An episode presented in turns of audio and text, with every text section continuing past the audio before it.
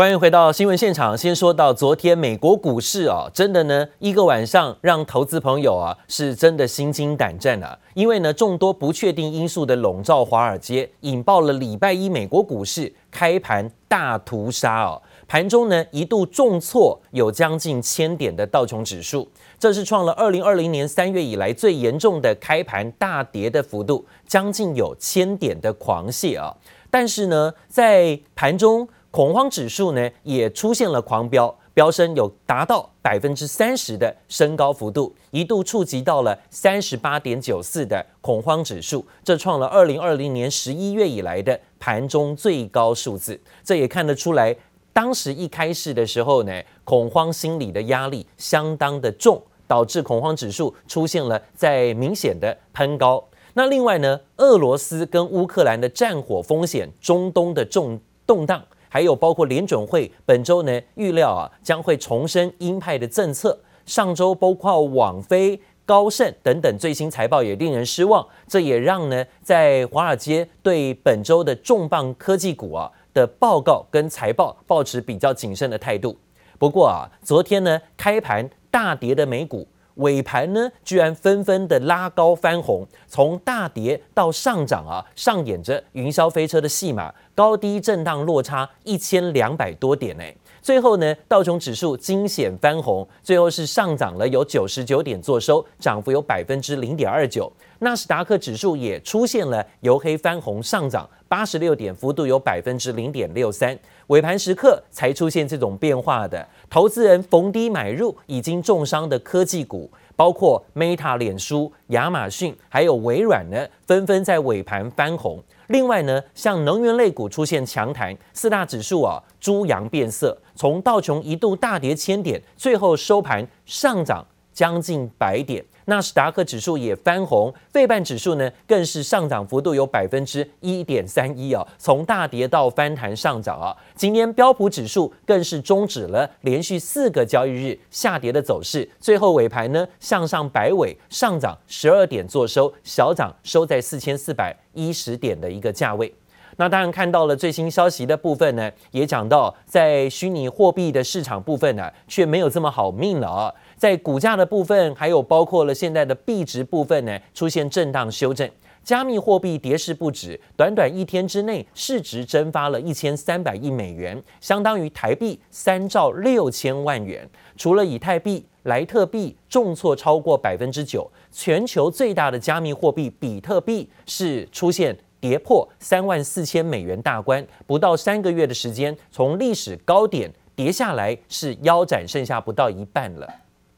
With crypto seemingly in free fall，加密货币跌势不断，比特币周一一举跌破三万四千美元，相比去年十一月历史高点六万九千美元。不到三个月，价格腰斩。It's pretty normal for crypto to have volatility like this, particularly to the downside. I think what's different, obviously, and, and as a, a student of markets, you have to respect what's going on with the Fed and, and in the interest rate market uh, with inflation numbers. And there's a real lack of a sort of ballast or anchor point to something like a Bitcoin price when you see these kinds of uh, moves happening in the macro markets. 加密货币市场恐慌性卖压笼罩，以太币也单日重挫超过百分之九。整个币圈遭血洗，二十四小时内市值 蒸发一千三百亿美元。Despite the fact that the price is down, the fundamentals of the network are as strong as ever. The Bitcoin hash rate is at an all-time high. There's 32 million dollars of Bitcoin being generated every day. 虽然有分析师仍对比特币有信心，但这波跌势已经造成部分富豪资产大缩水。全球最大加密货币交易所币安的执行长赵长鹏，资产一天骤减一百三十三亿美元，约合台币三千六百八十亿元，在全球前二十大富豪中损失最惨。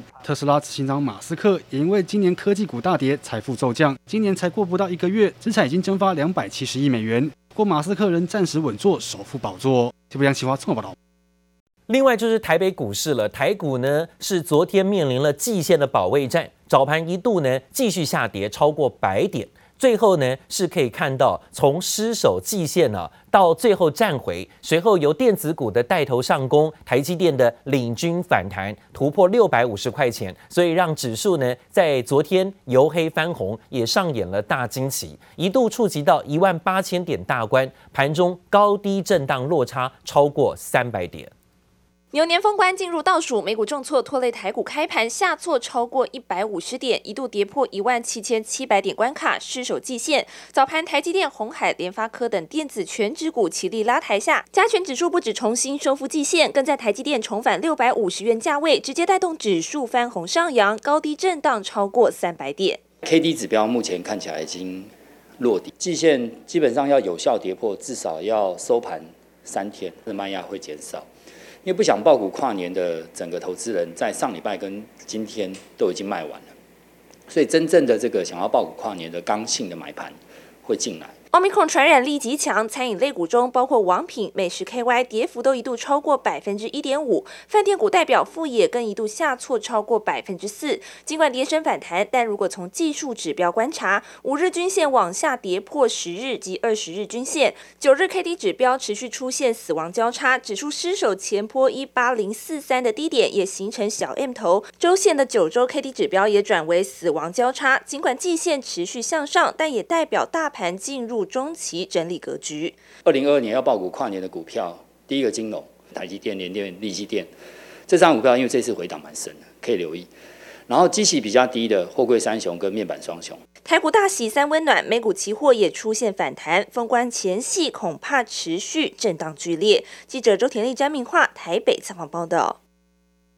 剩下两天就要封关了啊！牛年台股呢要封关，随后呢会休市十一天，期间呢有很多的变数，不管是包括美国科技龙头的财报，还有包括联准会的会议啊，都集中在台股的年假休市期间，这多空势必摊牌。那当然看到了，在昨天外资的态度啊，在封关之前呢，从上周五的大卖四百亿。到昨天呢，出现了回补小买，小买三点六亿，但买的不多了啊，态度还是相对的观望。那反而是官股呢，看到在昨天就算外资回补了，官股也是继续在买，所以官股反而在外资上周开始连续卖超之后呢，是一路的买进。到昨天呢，外资回补，官股也是续做多。非凡新闻也访问到了投信投顾公会理事长张喜，他认为今年其实适合爆股过年，一贯呢偏多的态度啊。张喜点出涨多拉回的科技跟传产类股，他认为都适合爆股过年，也看好台股在虎年开红盘后，指数呢会逐步回温。